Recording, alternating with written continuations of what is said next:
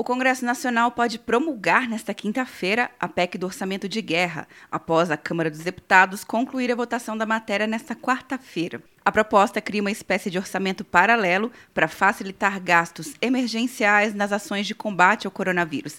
O presidente do Senado e do Congresso Nacional, Davi Alcolumbre, do Amapá, diz que a emenda à Constituição assegura os instrumentos técnicos e jurídicos para que gestores enfrentem com rapidez e menos burocracia a pandemia. Para dar tranquilidade para o governo federal enfrentar essa epidemia com amparo jurídico e com o amparo técnico necessário de uma emenda constitucional que tem período de eficácia e de vigência estabelecido no texto da Constituição brasileira. O regime extraordinário fiscal, financeiro e de contratações vai permitir que os governos descumpram a lei de responsabilidade fiscal e a lei de licitações devido à urgência no combate ao coronavírus. A flexibilização das regras orçamentárias só vai valer até o dia 31 de dezembro Atenção, você que fez o Enem! Sua nota pode valer uma bolsa de estudos de até 100% para os cursos de graduação à distância da Uninter.